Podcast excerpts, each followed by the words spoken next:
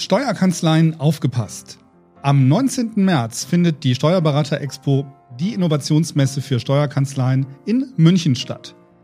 Gemeinsam mit unserem Premium-Partner, dem NWB Verlag, laden wir dich auf die Steuerberater Expo ein.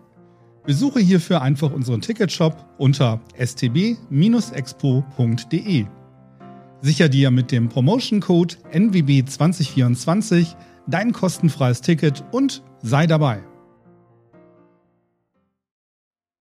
Entdecke deine Chance als Beratungsstellenleiterin bei der VLH. Flexible Zeitanteilung, freie Standortwahl, Top-Vergütung und Entwicklungsmöglichkeiten. Nebenberuflich oder in Vollzeit? Deine Wahl. Werde Teil unseres gut vernetzten Teams. Onboarding und Starterhilfe inbegriffen. Jetzt bei vlh.de slash Steuerkarriere bewerben. VLH. Hier bist du die Nummer 1. Ansteuern. Der NWB-Podcast für Steuerfachleute. Mit Nathalie Larenta und Melchior Neumann.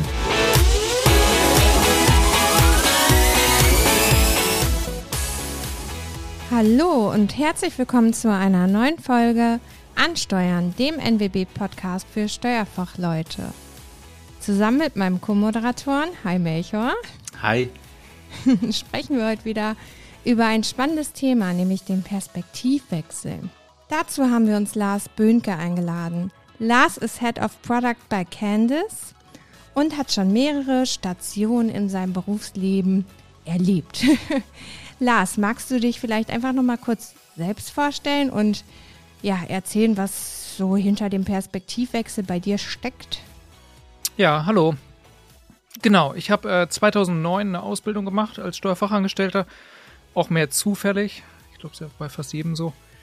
Ähm, ja. Und dann habe ich auch nach der Ausbildung noch äh, drei bis vier Jahre in dem Bereich gearbeitet, auch später dann als Prüfungsassistent, ein bisschen in der Wirtschaftsberatung. Und da bin ich zufällig bei einem ähm, Startup gelandet, weil mir das dann doch nicht mehr ganz so gefallen hat in der Steuerkanzlei. Kennen ja bestimmt auch einige ein Lied von singen. Und ähm, dann habe ich eben auf Unternehmensseite gearbeitet und dann später auch noch bei einem größeren Unternehmen, wo ich dann intern die FIBU verantwortet habe, auch das immer noch mache. Und jetzt mittlerweile dann eben ähm, bei einem Unternehmen, wo ich mich um die Produktentwicklung kümmere. Und das fand ich für mich eigentlich ganz interessant, in den ersten sechs Jahren mit der Ausbildung halt zu sehen, wie man, wie einem das ja beigebracht wird, ne? wie man da den Monatsabschluss, die FIBO-Erstellung und so weiter alles macht. Und dann später eben auf die Unternehmensseite zu wechseln, wo ich ja auch mit einem Steuerberater zusammengearbeitet habe, aber diesmal eben aus Unternehmenssicht. Und da habe ich halt mal gemerkt, dass es eigentlich auf, also zumindest aus Unternehmenssicht, auf ganz andere Dinge ankommt. Und ähm, dass die Steuerberater auch nicht immer einem das geben, was man gerne als Unternehmen oder so als Mandant dann bräuchte oder manchmal gerne hätte, und da gab es dann auch manchmal so Konflikte, weil wir eben ganz andere Dinge erwartet haben, der Steuerberater das auch uns gar nicht so bieten konnte. Und das war sehr erhellend. Also wenn ich glaube, wenn ich jetzt, glaube ich, nochmal zurück in die Kanzlei gehen würde, dann hätte ich eine ganz andere halt Perspektive auf die Dinge und würde andere Dinge auch äh, anders anfangen. Weiß ich aber nicht, ob das so in diese Kanzleilogik so gut reinpassen würde. Ne? Kannst du dann ein Beispiel geben? Also klar, also du hast es wahrscheinlich relativ einfach gehabt, weil du die, die, die Seite dahinter kanntest. Also in einem Unternehmen dann die Seite des Steuerberaters zu kennen, ist wahrscheinlich hilfreich gewesen fürs gegenseitige Verständnis. Ähm, aber gibt es ja jetzt ein Beispiel, den Podcast hören ja vor allem auch Mitarbeiter in, und Mitarbeiterinnen aus der Steuerberatung. Ähm, kann man das so runterbrechen? Was sollen sie denn anders machen? Ja, mal zum Beispiel, ne? Als ich bei dem ersten Startup gearbeitet habe, ähm, das war eben das erste Unternehmen, war ein Punkt, der für uns ganz wichtig war, war eben Liquidität. Wir waren Seed finanziert, das heißt, wir hatten ungefähr ein paar hunderttausend Euro als ähm, Startkapital eingesammelt. Und wir mussten eben immer gucken, wie lange reicht das Kapital noch, bei wie viel ähm, Festangestellten und so weiter.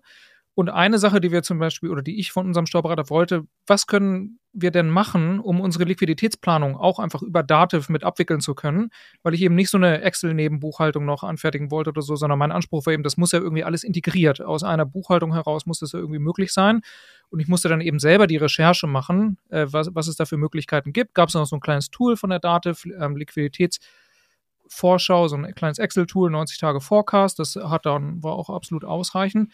Aber der Steuerberater konnte uns nicht helfen. Ich musste es selber recherchieren und ihm dann den Link buchstäblich schicken von dem Produkt aus dem Dativ-Shop und sagen, das wollen wir, bitte bestellen für uns und einrichten. Und ähm, eine Voraussetzung war dann aber auch, dass das immer aus Dativ-Rechnungswesen befüllt wird. Ja.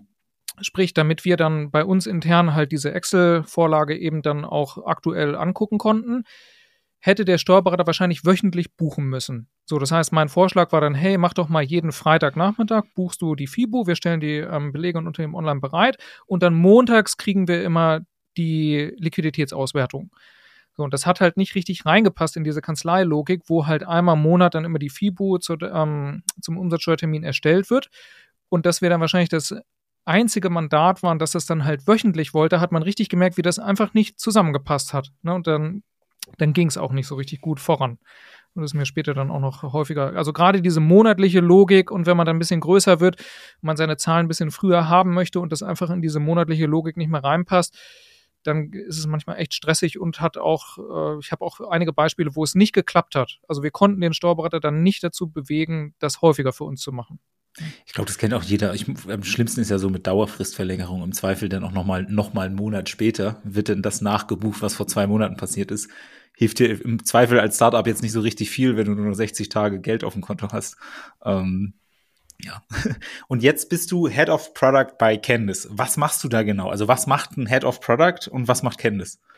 Ähm, genau, wir entwickeln Software zum Rechnungsmanagement, gerade im Kreditorenbereich. Ähm, ich würde sagen, also mittlerweile gibt es ja echt viel Faktura-Software, wo man seine Rechnung auch digital schreiben kann. Die haben auch alle Dativ-Schnittstellen mittlerweile. Aber ein Punkt, ähm, der eben dann häufig doch noch papierbasiert ist, sind eben die Eingangsrechnungen, weil das eben nicht standardisiert ist. Ne? Die E-Rechnung soll ja kommen, aber das wird sicherlich noch ein paar Jahre dauern. Sprich, da hat man dann meistens sehr diverse Prozesse und wir entwickeln eben Software, eigentlich ähnlich wie Unternehmen online, wo man seine Belege dann entweder reinscannen kann, digital per E-Mail direkt hochladen kann man kann die dann freigeben. Äh, man kann auch Kreditkarten erstellen, wenn man möchte, um Eingangsrechnungen damit zu bezahlen. Und dann kann man das Ganze strukturiert an Dativ übergeben. Naja, und was ich mache, ist, mh, hm, ich glaube, früher, mittlerweile ist es vielleicht nicht mehr so, aber früher gab es immer so zwei Typen an Softwareprodukten. Es gab einmal die Softwareprodukte von den Steuerprofis, unter dem Online, ne, von den Dativ-Profis, die waren dann aber für die Laien, die nicht aus der Branche kommen, schwer zu benutzen. Ne, das war alles sehr, hat man halt gemerkt, dass das von echten äh, Profis halt entwickelt wurde, aber für Leute, die sich in dem Bereich nicht so auskannten, war es dann eher schwieriger. Gibt ja auch ganz viel Feedback, glaube ich, von Mandanten, die Unternehmen online jetzt nicht so gut finden. Oder aber es gab eben Software von so Endanwendern für Endanwender, also na, LexOffice würde ich da jetzt nicht dazu zählen, aber Fastbill, Debitor und so halt für so Freelancer. Und wenn man dann aber ein bisschen mehr brauchte und sich auch ein bisschen auskannte in der Thematik, dann hat man häufig schon gemerkt, was da alles nicht äh, so im Detail funktioniert hat oder die Schnittstelle hat dann nicht ganz so die Sachen exportiert, wie man die brauchte oder so. Und ähm, ich glaube, meine Rolle ist ziemlich einzigartig, weil ich eben verstehe irgendwie, ich kenne mich mittlerweile auch mit Software ganz gut aus. Ich habe auch auf Unternehmensseite gearbeitet und ich weiß aber auch, wie die ganzen Exporte und so weiter funktionieren. Das versuche ich eben alles zusammenzubringen, um dann eben Software zu entwickeln, die halt nützlich für alle Beteiligten ist. Ne? Buchhalter findet es gut, aber auch der Endanwender im Unternehmen. Ist eigentlich super spannend, weil dadurch vereinst du in deiner Rolle ja genauso diese unterschiedlichen, vielfältigen Perspektiven, die, die alle irgendwie ein Interesse an der Buchhaltung haben, äh, in deiner Rolle. Das heißt, eigentlich ist, ist dein Job, genau diese Vielfältigkeit gerade reinzubringen und dafür zu sorgen, dass jeder glücklich ist. Also sowohl der Buchhalter äh, sich zufrieden, also sicher fühlt, dass die Software richtig funktioniert, als auch der Anwender versteht, was da eigentlich zu tun ist. So kann man sagen, oder? Ja, genau. Und ich glaube, das ist auch wichtig, weil es kann ja keiner ohne den anderen. Das ist ja mal ein bisschen ein leidiges Thema. Zum Beispiel als Mandant, man ist ja, man mag jetzt seinen Steuerberater mögen oder auch nicht, oder hat da Probleme mit dem oder auch nicht. Aber man kann ja trotzdem nicht ohne den Steuerberater. Und der genauso kann ja ohne den Mandanten nicht, weil man muss ja irgendwie Geld verdienen. Und intern im Unternehmen ist es aber genauso. Die Buchhaltung kann natürlich nicht ohne Mitarbeiter, weil irgendwann muss er die Arbeit erledigen, aber die Mitarbeiter sind auch auf die Buchhaltung angewiesen, weil die halt meinetwegen ähm, Gelder brauchen, um irgendwelche Ausgaben zu tätigen und so weiter. Aber dieses Verständnis fehlt dann häufig manchmal. Ne? Und dann gibt es, glaube ich, häufig auch Frustration, weil man sich gegenseitig auch gar nicht so richtig versteht. Kann, kann man das so auf den Punkt bringen, woran das liegt, dass man sich so äh, schlecht versteht? also ist es auch meine Beobachtung und wir hatten das auch in den vergangenen Folgen durchaus immer mal wieder angesprochen, dass es da irgendwie so ein, so ein Gap gibt äh, und, und ja, so, manchmal so ein Kommunikationsschwierigkeiten, die du ja gerade auch ansprichst. Kann, äh, ich will jetzt nicht sagen, dass du jemanden dem schwarzen Peter zuschiebst, aber gibt es so, so, so Punkte, wo das denn zusammenkommt, warum man da irgendwie häufig aneinander vorbeiredet? Ich glaube, das ist ganz normal, weil ja jeder, ähm, jeder arbeitet ja in seinem kleinen eigenen Silo oder Bereich. Und man hat seine eigenen Ziele, man hat seine eigenen Dinge, für die man eingestellt wurde, für die man verantwortlich ist. Und wenn man jetzt zum Beispiel in der Buchhaltung und im Unternehmen arbeitet, dann ist ja der Job, für den man in erster Linie erstmal eingestellt wurde, ist eben sicherzustellen, dass, die, ähm, dass das externe Rechnungswesen erledigt wird, dass man seine Umsatzsteuervoranmeldung, seinen Steuerpflichten als Steuerpflichtiger ähm, eben regelmäßig nachkommt. Und es ist ja jetzt erstmal nicht der Job von zum Beispiel jemandem in der Finanzabteilung irgendwie zu verstehen, wie jetzt zum Beispiel die Marketingabteilung irgendwie Geld für Google oder Facebook-Rechnungen oder so ausgibt oder was da hinten dran hängt. Und genauso ist es ja nicht der Job von jemandem, der im Marketing oder im Vertrieb oder so arbeitet, sich jetzt mit den Finanzprozessen im Detail auszukennen, sondern die Person ist natürlich dafür verantwortlich, dass halt mehr Umsatz gemacht wird, äh, das Marketing eben gut läuft und so weiter. So hat eben jeder ähm, in der Soziologie gibt es einen Begriff dafür, der nennt sich lokale Rationalität. Ne, jeder handelt eben rational aus seiner eigenen Sichtweise heraus. Und wenn es dann meistens Unverständnis gibt, dann liegt es einfach daran, weil man die Sichtweise des anderen noch nicht nachvollzogen hat. Aber das ist auch nicht immer unbedingt der Job von einem selber, sondern dafür gibt es dann ja meistens Manager, die dann eben dafür verantwortlich sind, auch diese verschiedenen Sichtweisen halt zu integrieren. Und dann gibt es noch einen anderen ganz interessanten Begriff, das ist der der Grenzgänger. Das sind eben Leute, zum Beispiel Marketingleute, die dann später auch mal im Vertrieb arbeiten oder umgekehrt, die eben diese Perspektiven beide kennen und dann auch irgendwie mit in einer Person vereinigen können. Und ich kann mir vorstellen, dass halt solche Grenzgänger wie mich vielleicht zum Beispiel, dass es solche Leute einfach noch nicht so häufig gibt, weil vielleicht die Bereiche manchmal auch sehr unterschiedlich sind. Ne, jemand, der jetzt meinetwegen Jura studiert oder auch Steuerrecht oder so, ist jetzt eben kein Entwickler. Ne, und umgekehrt wahrscheinlich ja. auch nicht, weil die Bereiche ja schon sehr, zumindest in der Vergangenheit, sehr unterschiedlich waren. Du, du, hast gesagt, du bist relativ zufällig überhaupt zum, zum Ausbildungsberuf Steuerfachangestellten äh, gekommen. Wie bist du denn zu, zu, zum Grenzgänger geworden? Ähm, war das auch zufällig oder war das ab einem gewissen Punkt, dass du gesagt hast, das ist vielleicht gerade genau äh, den Wert, den ich schaffen könnte und das liegt mir ganz gut und hast deswegen aktiv die konträren äh, Sichtweisen äh, gesucht oder war das alles irgendwie Zufallsprodukt? Es war alles zufällig. ähm, ich bin zur Schule gegangen und ich musste noch, ich war noch ein Jahr schulpflichtig und man konnte damals dann ähm, so ein Jahr zur Schule gehen und bestimmte Themen wählen. Äh, Berufsfachschule Wirtschaft, äh, Design und so weiter. Dann habe ich ihm gesagt, äh, so Technik und so, das ist nicht meins. Ich habe so zwei linke Hände und Design muss vielleicht auch nicht sein, aber Wirtschaft ist ja wie so ein Schweizer Taschenmesser, da kann man sicherlich nichts mit falsch machen. Bin ich eben zur Berufsfachschule Wirtschaft gegangen. Und ähm, da gab es dann einfach, das war eben Rechnungswesen. Und da war ich irgendwie ganz gut drin. Habe die ganze Zeit nur so Einzeln geschrieben, T-Konten aufmalen, äh, Umbuchung, Bestandsveränderung und so weiter. Und irgendwann haben die Lehrer dann gesagt, so, und jetzt macht euch mal Gedanken, was ihr später machen wollt. Und ich hatte keine Ahnung und hatte zwei Ideen. Eine Sache, die ich ganz gerne mache, ich lese ganz gerne, dachte ich mir, vielleicht könnte ich ja das zum Beruf machen. Habe dann versucht, ein Praktikum im Buchhandel zu machen. Das war aber eine Katastrophe. Und dann dachte ich mir, na gut, da gibt es ja diese andere Sache hier, Rechnungswesen, da bin ich ja irgendwie auch nicht so schlecht drin. Vielleicht kann man ja da was draus machen. Bin ich irgendwann nach Hause gegangen, habe zu meiner Mama gesagt, Mama, ich werde Buchhalter. Hatte dann mal im Internet recherchiert, man konnte Bilanzbuchhalter werden, konnte man aber nicht direkt machen, sondern musste erstmal eine andere Ausbildung machen, dann das eben als Weiterbildung machen. Da dachte ich mir, mache ich Industriekaufmann habe ich das irgendwann meinem Rechnungswesenlehrer auch mal vorgetragen. Der meinte, das brauchst du alles gar nicht. Es gibt hier diesen anderen Ausbildungsberuf, Steuerfachangestellter. Hat er mir so einen Flyer gefühlt aus den 2000er Jahren mitgebracht. Und dachte ich mir, na gut, dann mache ich das eben. Ne? Habe zwei Bewerbungen geschrieben und ähm, die eine wurde dann noch angenommen. Dann habe ich da angefangen. Und was mir aber nicht klar war, ich dachte, es ist dann so Rechnungswesen rauf und runter. Und am ersten Tag in der Berufsschule habe ich dann gelernt, dass da auch Steuerrecht auch noch mit dabei ist. Aber ich hatte Glück, äh, das war, hatte ich auch ein Talent für. Umsatzsteuerrecht hat mir besonders Spaß gemacht, also es war dann auch in Ordnung. es ist eine sehr, sehr witzige Geschichte. Vor allem äh, die äh, von der Buchhandlung zum Buchhalter. Das ist ja ehrlicherweise begrifflich ja auch schon relativ nah. Das ist ja nahezu das Gleiche. also habe ich da noch nie drüber nachgedacht, ja. Ähm, ja, das finde ich tatsächlich super spannend. Ich versuche ja immer um, aus den, aus den Podcast gestern äh, herauszuhören, wie kann man denn diesen Job, den du heute machst, irgendwie nachmachen? Also wenn ich jetzt relativ jung bin in meiner Karriere und sage, ah, ich, irgendwie bin ich auch nicht der ähm, und das meine ich sehr liebevoll, der, der größte Fachnerd, äh, Fachidiot in einem Bereich. Also ich bin nicht gut darin, etwas wirklich in der Tiefe zu kennen, sondern ich, ich habe einfach ein sehr breites Themenspektrum. Vielleicht ist so dieses Grenzgänger in unterschiedlichen Bereichen reinzugucken und zu, zu sehen, dass alle miteinander besser kommunizieren können, miteinander besser arbeiten kann. So ein bisschen so wie Lars das macht. Ähm, wie ist denn das der beste Weg, dahin zu kommen? Ähm, ich, ich sehe schon einen, einen, einen wiederkehrenden Effekt, irgendwie sagt jeder, es ist alles Zufall gewesen in der eigenen Karriere. Ist ein bisschen unbefriedigend für junge Menschen, die gerne ihre Karriere planen wollen.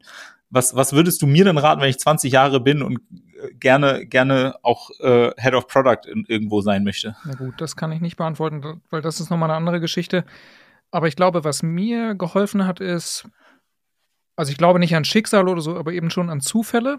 Und wenn es Zufälle gibt und sich einem Möglichkeiten bieten, dann sollte man die auch ergreifen. Und ich glaube, eine Sache, die dabei hilft, ist, wenn man sicherlich interessiert ist und immer neugierig. Und das geht mir auf jeden Fall so, immer wenn ich, wenn da irgendwas ist und ich das nicht verstehe oder so, denke ich mir, muss das wirklich so sein? Könnte es nicht auch besser gehen? Dann versuche ich das halt irgendwie zu ergründen. Stelle halt viele Fragen, Google, treib Recherche und so weiter. So habe ich mir eben auch die allermeisten Dinge, glaube ich, in diesem steuerlichen Bereich, gerade in der Digitalisierung, selber beigebracht, indem ich eben ganz viel ausprobiert habe. Und da hat mir eben niemand irgendwie Erlaubnis gegeben, hat mir es beauft, äh, irgendwie aufgetragen, das zu machen, sondern ich wollte das einfach selber für mich ergründen, wie genau das funktioniert, weil ich mir nicht vorstellen konnte, ich dachte, da muss doch auch ein besserer Weg sein oder so. Und das ist, glaube ich, schon was, was jeder machen kann. Ne? Setzt natürlich auch voraus, dass man vielleicht mal ein paar Überstunden machen muss oder so. Aber ich glaube vor allem, vielleicht wenn man noch früh in seiner Karriere ist oder so, ist es das wahrscheinlich auf jeden Fall wert. Also wenn ich noch mal am Anfang meiner Karriere stehen würde, ich würde es auf jeden Fall noch mal so machen. Ja, dann arbeite ich halt mal zwei, drei Stunden länger oder so und probiere das dann mal nebenher noch mal aus, wie hier dieser Export funktionieren könnte oder hole mir einen Testaccount oder so und probiere das hin und her. Und wenn mir irgendjemand sagt, ah nee, das geht nicht oder so, dann bin ich erstmal immer neugierig. Oder wenn ich irgend, wenn irgendjemand irgendwas macht und das erscheint mir absolut unverständlich und ich frage mich, das macht überhaupt keinen Sinn. Warum würde jemand das so machen? Dann habe ich mir angewöhnt, so eine gewisse neugierige Haltung zu entwickeln und erstmal nachzufragen, weil meistens ist das einfach ein Zeichen dafür, dass ich es persönlich selber noch nicht verstanden habe. Weil niemand handelt ja wirklich irrational. Also alle haben ja gute Gründe für ihr Handeln irgendjemand, alle, alle haben sich ja irgendwie irgendwas überlegt, warum sie das jetzt eben für sinnvoll erachten. Und wenn ich das nicht sehen kann, dann ist es einfach nur ein Zeichen dafür, dass ich es noch nicht verstanden habe. Also frage ich dann immer erstmal nach, erzähl doch mal genauer, warum macht das Sinn aus deiner Sicht, was sind denn deine guten Gründe? Erzähl mal genau. Ne? Und dann irgendwann verstehe ich es dann auch und dann kann man auch, denke ich, Wege vorschlagen oder Lösungen finden, oder man kommt dann auch zum Schluss, dass es schon richtig ist, wie es gemacht wird. Ne? Ja. Das hat tatsächlich gute Gründe. Das heißt aber auch, dein, dein Beruf oder dein, dein Werdegang hat, ist, es hat ja sehr, sehr große empathische Züge und, und Zuhören ist ein ganz wichtiger Punkt. Ich glaube, beobachten und zuhören ist so einmal das, was ich tatsächlich öffentlich auch sehe von dem, was du machst, ähm, dass, dass du, dass du äh, viel beobachtest.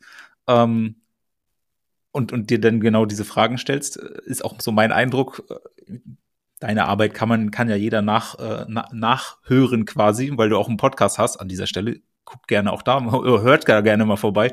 Ähm, deswegen kennt man dich gefühlt schon mehr als, als viele, viele anderen, äh, von denen man so öffentlich gar nichts liest. Das ist auch so mein Eindruck. Ist das auch der, wo du sagst, so ein bisschen der, der Schlüssel zum Erfolg, äh, diese, diese, diese Neugier oder, äh, oder dieses, auch tatsächlich zuhören, weil ich, ich kenne das aus, aus einer Steuerberatungspraxis ganz häufig, dass man sich die ständig äh, darüber unterhält, wie doof denn jetzt der Mandant ist, dass der das immer noch nicht checkt. Das ist natürlich eine Sackgasse irgendwie.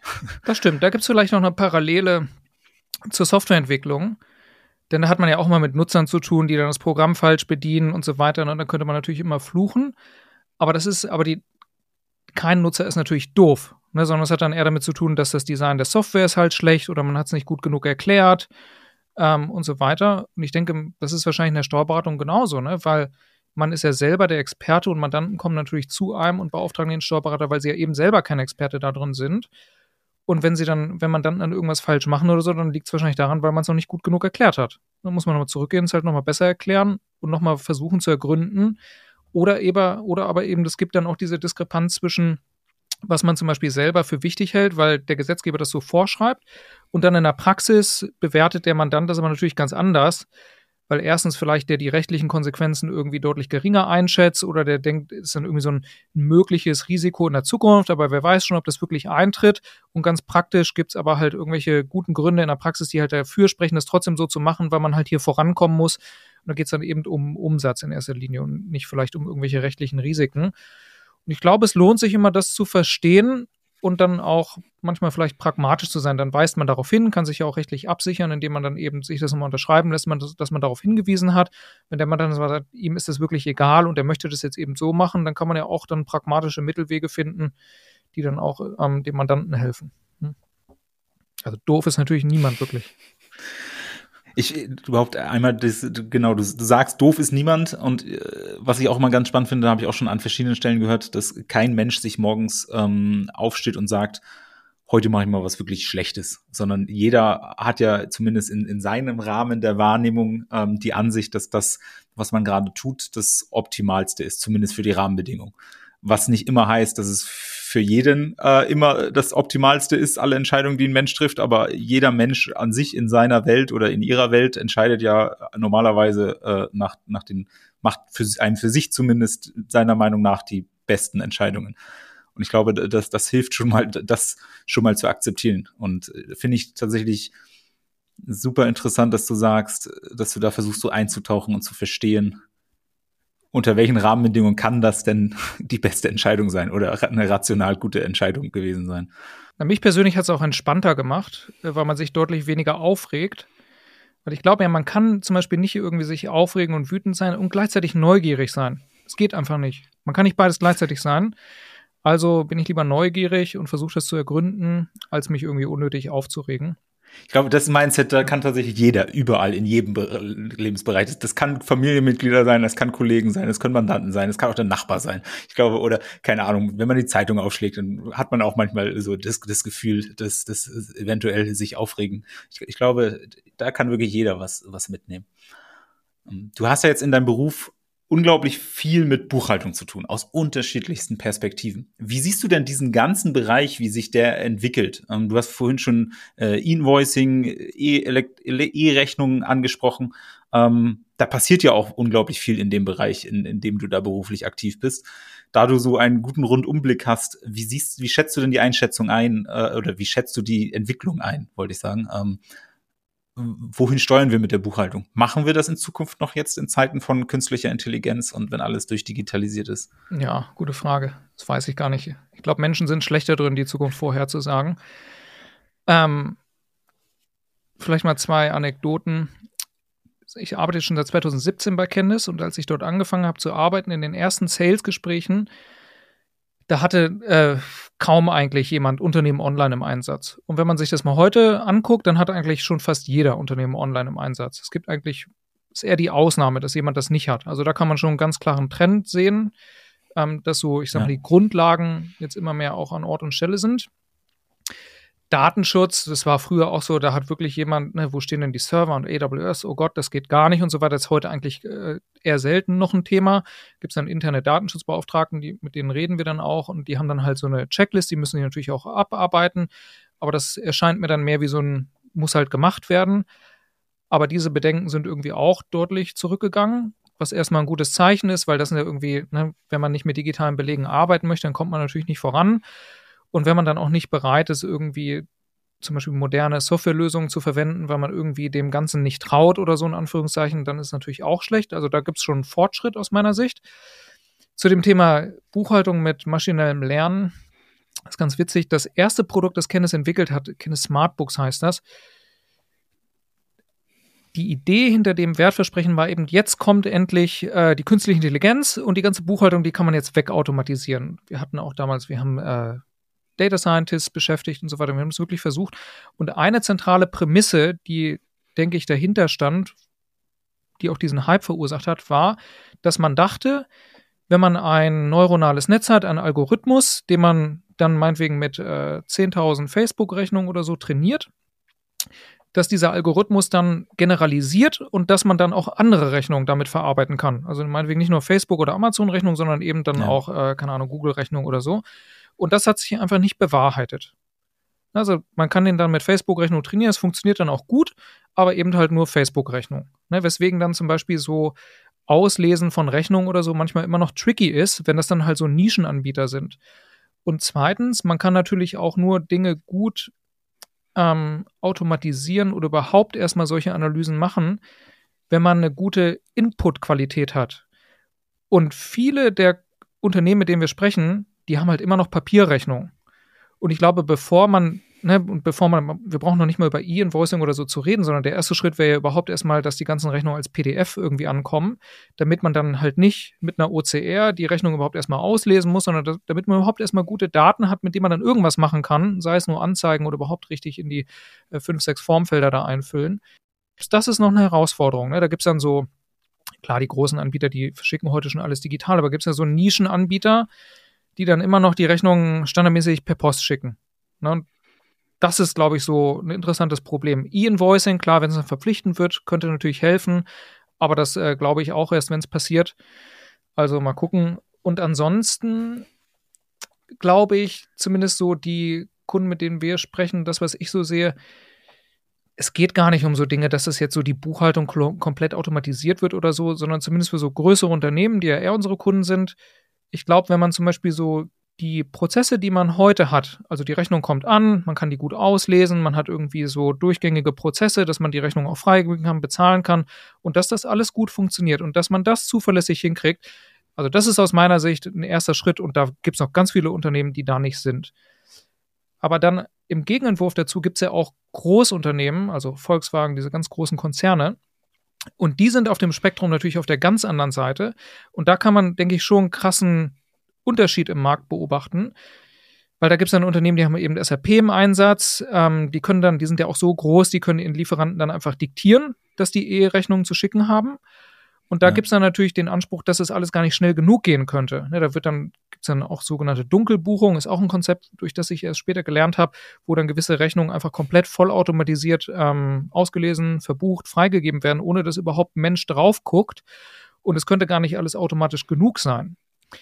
Aber dass Unternehmen so weit sind, das sind halt die ganz großen Konzerne, die mit ihrer Marktmacht dann auch bestimmte ähm, technologische halt Infrastrukturen vordiktieren können. Und wenn man das mal vergleicht mit dem Mittelstand, da gibt es ja so, da liegen ja so Welten dazwischen. Also das, da gibt's, dauert sicherlich noch ein paar Jahre, bis man da so weit ist. Ja. Weil auch die Software dann einfach an der Stelle halt häufig fehlt. Das heißt, äh, bevor alle Buchhalter ihre Arbeit und Daseinsberechtigung verlieren, äh, muss erstmal alles überhaupt erstmal digital sein und, und und du sagst, es ist die Software, gerade bei einem großen Unternehmen, genau, funktioniert es halt einfach, weil im Zweifel der Kunde vorschreiben kann, ähm, äh, welche Software äh, ähm, benutzt werden muss, beziehungsweise in welchem System da irgendwo was verschickt werden muss, wie die Rechnung genau aussieht und so weiter. Das ist ja, ich würde mal sagen, in der breiten Masse der, der Wirtschaft unmöglich. Ähm, aber danach sie, siehst du eine Gefahr, dass dann irgendwann jemand keinen Buchhalter mehr braucht. Man erzählt es sich ja immer wieder und immer alle paar Jahre über gibt es so Studien, welche Berufe dann jetzt weg äh, disruptiert werden und welche es in Zukunft dann nicht mehr geben wird. Ähm, nach, nach künstlicher Intelligenz-Hype äh, in diesem Jahr habe ich es ehrlicherweise nicht nochmal gehört, aber Steuerberater oder Buchhalter zumindest stehen ja gefühlt immer irgendwie drauf. Glaubst du das? Oder sagst du, nee, man kann auch noch als junger Mensch immer noch äh, sich auf Buchhaltung spezialisieren oder gibt es auch noch die nächsten Jahrzehnte? Nee, das glaube ich persönlich nicht. Wie gesagt, ich glaube, Menschen sind da drin äh, sehr schlecht, die Zukunft vorherzusagen. Und wenn man sich mal so Prognosen aus den letzten Jahren anguckt und das dann mal vergleicht damit, wie es tatsächlich eingetreten ist, dann ist eigentlich fast nie so gekommen, wie irgendjemand das mal vorher gesagt hatte ich glaube natürlich, dass halt so ähm, Datenerfassung und so, das wird hoffentlich verschwinden. Also vielleicht gibt es ja Leute, die das gerne machen. Ich gehöre nicht dazu. Das ist immer das, was mich am meisten genervt hat, ähm, im Steuerbüro immer diese Belege abzutippen. Und wenn man sich zum Beispiel mal anguckt, ich glaube, es gibt ja auch viele Kanzleien, die dann zwar Unternehmen online im Einsatz haben, wo aber selbst der, wo der Mandant das natürlich nicht macht, sondern die Kanzlei scannt dann einfach die Belege rein. Ja. Und dann gibt es halt auch noch so viele Unternehmen, die immer noch fast ausschließlich Papierrechnungen bekommen und ich glaube, da ist wirklich noch einfach so viel zu tun, allein schon beim Input. Ne, wie gesagt, damit man überhaupt ja. erst was automatisieren kann, braucht man erstmal einen guten Input und da fehlt noch so viel. Also ich glaube, erstens wird es noch relativ lange dauern und zweitens glaube ich, wenn dann das alles weg ist, es gibt ja trotzdem immer noch, die Sachen müssen immer noch steuerlich gewürdigt werden, es müssen immer noch Bewertungssachen äh, vorgenommen werden und so weiter und dann dann muss ja auch geguckt werden, okay, dann hat man die ganzen Daten, die Buchhaltung wurde erstellt, aber was macht man denn jetzt damit? Ne? Und da müssen ja immer noch Dinge entschieden werden, Liquiditätsplanung, wirtschaftliche Beratung und so weiter. Also ich glaube nicht, dass der Beruf verschwinden wird. Ist auch so ein bisschen der Anwendungsbereich, den du vorhin gesagt hast, so die Liquiditätsplanung, dass man jeden Montagmorgen dann die äh, zumindest freitags aktuellen Zahlen hat. Das wird dadurch ja dann gefühlt überhaupt erstmal möglich gemacht. Und dar darauf aufbauen kann man ja dann überhaupt erstmal eine Beratung aufbauen, wenn man diese Zahlen denn so aktuell hätte. Ähm. Ja, ich finde es ganz interessant. Ähm, ich weiß nicht, ob die Dativ das immer noch so macht, aber wenn man sich mal damals so ein paar YouTube-Videos oder so angeguckt hat oder was der, der CEO von denen zum Beispiel so als Vision ausgegeben hat, dann war ja, glaube ich, die Idee immer, dass der Steuerberater eigentlich zu so einem Art externen CFO wird und dass man eigentlich intern in seinem Unternehmen gar keine Finanzabteilung braucht, sondern es gibt eben den Steuerberater, der das alles übernimmt. Und das sind, ist dann aber nicht nur die Erstellung der Finanzbuchhaltung, sondern das hat dann also wirklich alle kaufmännischen Aufgaben, also äh, Verwaltung des Warenlagers und Kalkulation von Angeboten und so weiter und so fort. Und als ich dann das oder in meinem zweiten Job auf Unternehmensseite, das Unternehmen, wo ich auch heute noch die FIBO mache, die hatten mich mal irgendwo, die hatten mich dann angesprochen, weil der Steuerberater sich beschwert hätte, dass die Daten, die wir, die das Unternehmen angeliefert haben, waren halt Kreuz und Quer, Kraut und Rüben. Das war komplett nutzlos. Und die meinten so, also entweder macht ihr jemand auf eurer Seite dafür verantwortlich oder so, oder wir müssen die Preise anheben oder so, aber so geht's nicht. Ne? Wir können damit nicht arbeiten. Und dann äh, hat die mich halt gefragt, ob ich nicht jemanden kenne. Und dann meinte ich so, nee, das würde ich lieber gerne selber machen. Hätte ich schon Bock drauf. Ne? Kann man ja mal alles durchautomatisieren hier und schalten und walten, wie man das möchte. Und später ist mir aber klar geworden, dass natürlich der Steuerberater hätte das natürlich auch genauso machen können. Der hätte ja auch sagen können, ähm, das jetzt wird natürlich teurer, aber einen Tag pro Woche schicken wir jemanden vorbei, der kommt dann bei euch ins Unternehmen und der macht ja. eben dann für euch extern kümmert er sich um alle kaufmännischen Angelegenheiten. Der kriegt eine E-Mail-Adresse, der wird hier in Slack nutzen wir oder Microsoft Teams oder wird überall eingeladen und so ist quasi ein externes Teammitglied und kümmert sich dann eben um die gesamten kaufmännischen Prozesse. So, aber in die Logik, also da ist ja scheinbar niemand auf die Idee gekommen, das so zu machen. Und ich denke, das hat einfach damit zu tun, weil das in diese Logik, wie man als Steuerberater Geld verdient, halt gar nicht reinpasst. Also man müsste sich ja wirklich schon umorientieren oder intern seine Abläufe und Strukturen so umorganisieren, dass es überhaupt möglich ist, dass ein Mitarbeiter dann einen Tag pro Woche da irgendwie beim Mandanten irgendwie sein kann. Man müsste ja wahrscheinlich auch für Rückfragen deutlich zügiger zur Verfügung stehen, weil man eben wie so eine Art internes Teammitglied ist. Aber das ist ja eigentlich das, was ich immer so verstanden habe, wo die Dativ gerne hinkommen würde, ne, dass man, dass der Steuerberater mit seinen Mitarbeitern dann eben so extern sich um die ganzen Sachen kümmert, so dass man intern niemanden für einstellen müsste. Und ich glaube, da ist man noch so weit weg. Aber das finde ich interessant. Das finde ich spannend. Ja. Und das wäre, glaube ich, auch wenn ich nochmal in die Kanzlei zurückgehen würde, das wäre auch mein Anspruch, weil alles andere wäre mir, glaube ich, zu langweilig mittlerweile. Mandanten wirklich vollumfänglich zu beraten. Auch mit der ganzen Dativ-Software, die man dann zum Beispiel zur Verfügung hat, kann man ja noch viel mehr machen. Aber man nutzt die ja meistens gar nicht, weil man erstens gar nicht versteht, was der Mandant denn da wirklich macht. Ähm, Onboarding, ich glaube, dass da die wenigstens mal so Fragen stellen, wie ist denn hier dein Geschäftsmodell, welche Software hast du im Einsatz, wie verdienst du eigentlich Geld und so, was sind das Zahlen, die dir wichtig ja. sind oder so, was brauchst du denn eigentlich? Um dann eben diese ganze Software, die man da im Hintergrund hat, auch wirklich dann gewinnbringend einsetzen zu können. Sondern dann benutzt man halt Data Rechnungswesen, dann wird dann die laufende FIBO erstellt, dann wird die Umsatzsteuervoranmeldung eingereicht und that's it. Ne? Und die ganzen coolen Sachen, die man eigentlich machen könnte, so basierend auf den FIBO-Daten dann äh, Wirtschaftsberatung und so weiter, kann man gar nicht machen, weil das erstens gar nicht abgerechnet wird und man, oder man gar nicht versteht als Steuerberater, wie man das irgendwie abrechnen könnte. Man versteht auch nicht, wie man das irgendwie an die Ziele, die der man dann vielleicht hat, irgendwie andocken könnte oder so. Aber sowas würde ich cool finden, glaube ich, ne, wenn man.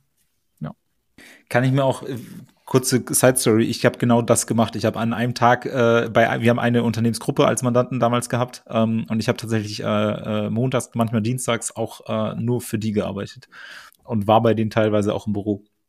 Daraus folgt aber tatsächlich für Steuerberater, du hast absolut recht, das ist überhaupt so in der Wahrnehmung ähm, vollkommen unüblich.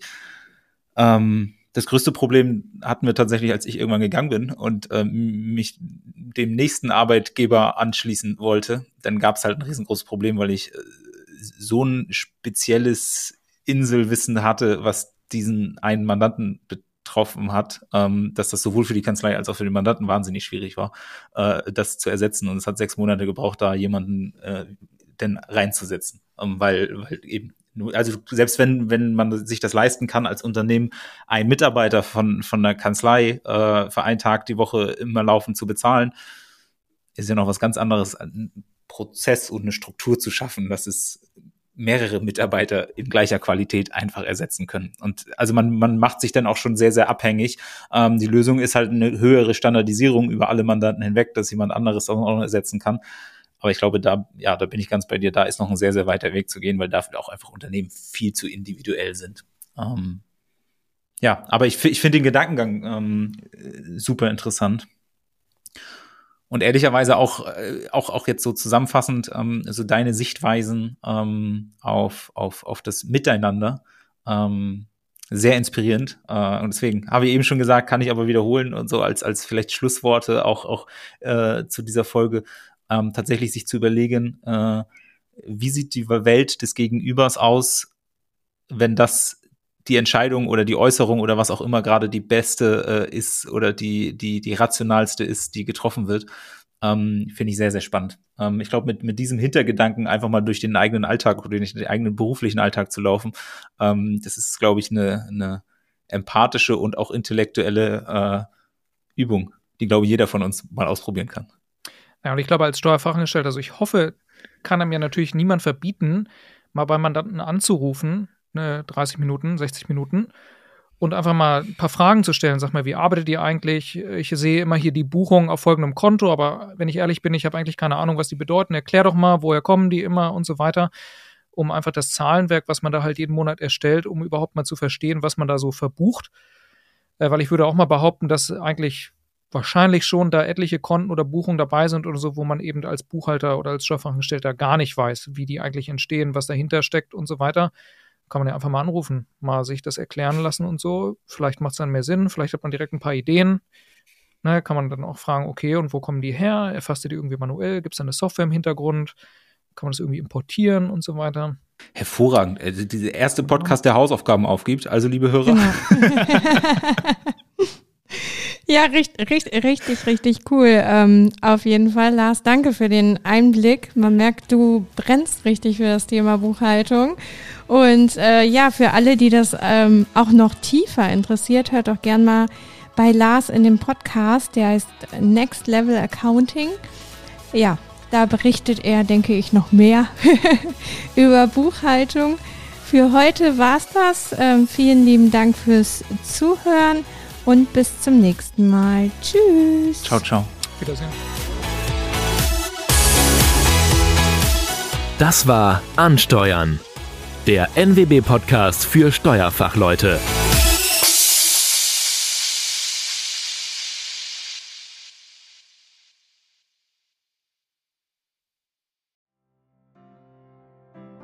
Steuerkanzleien aufgepasst.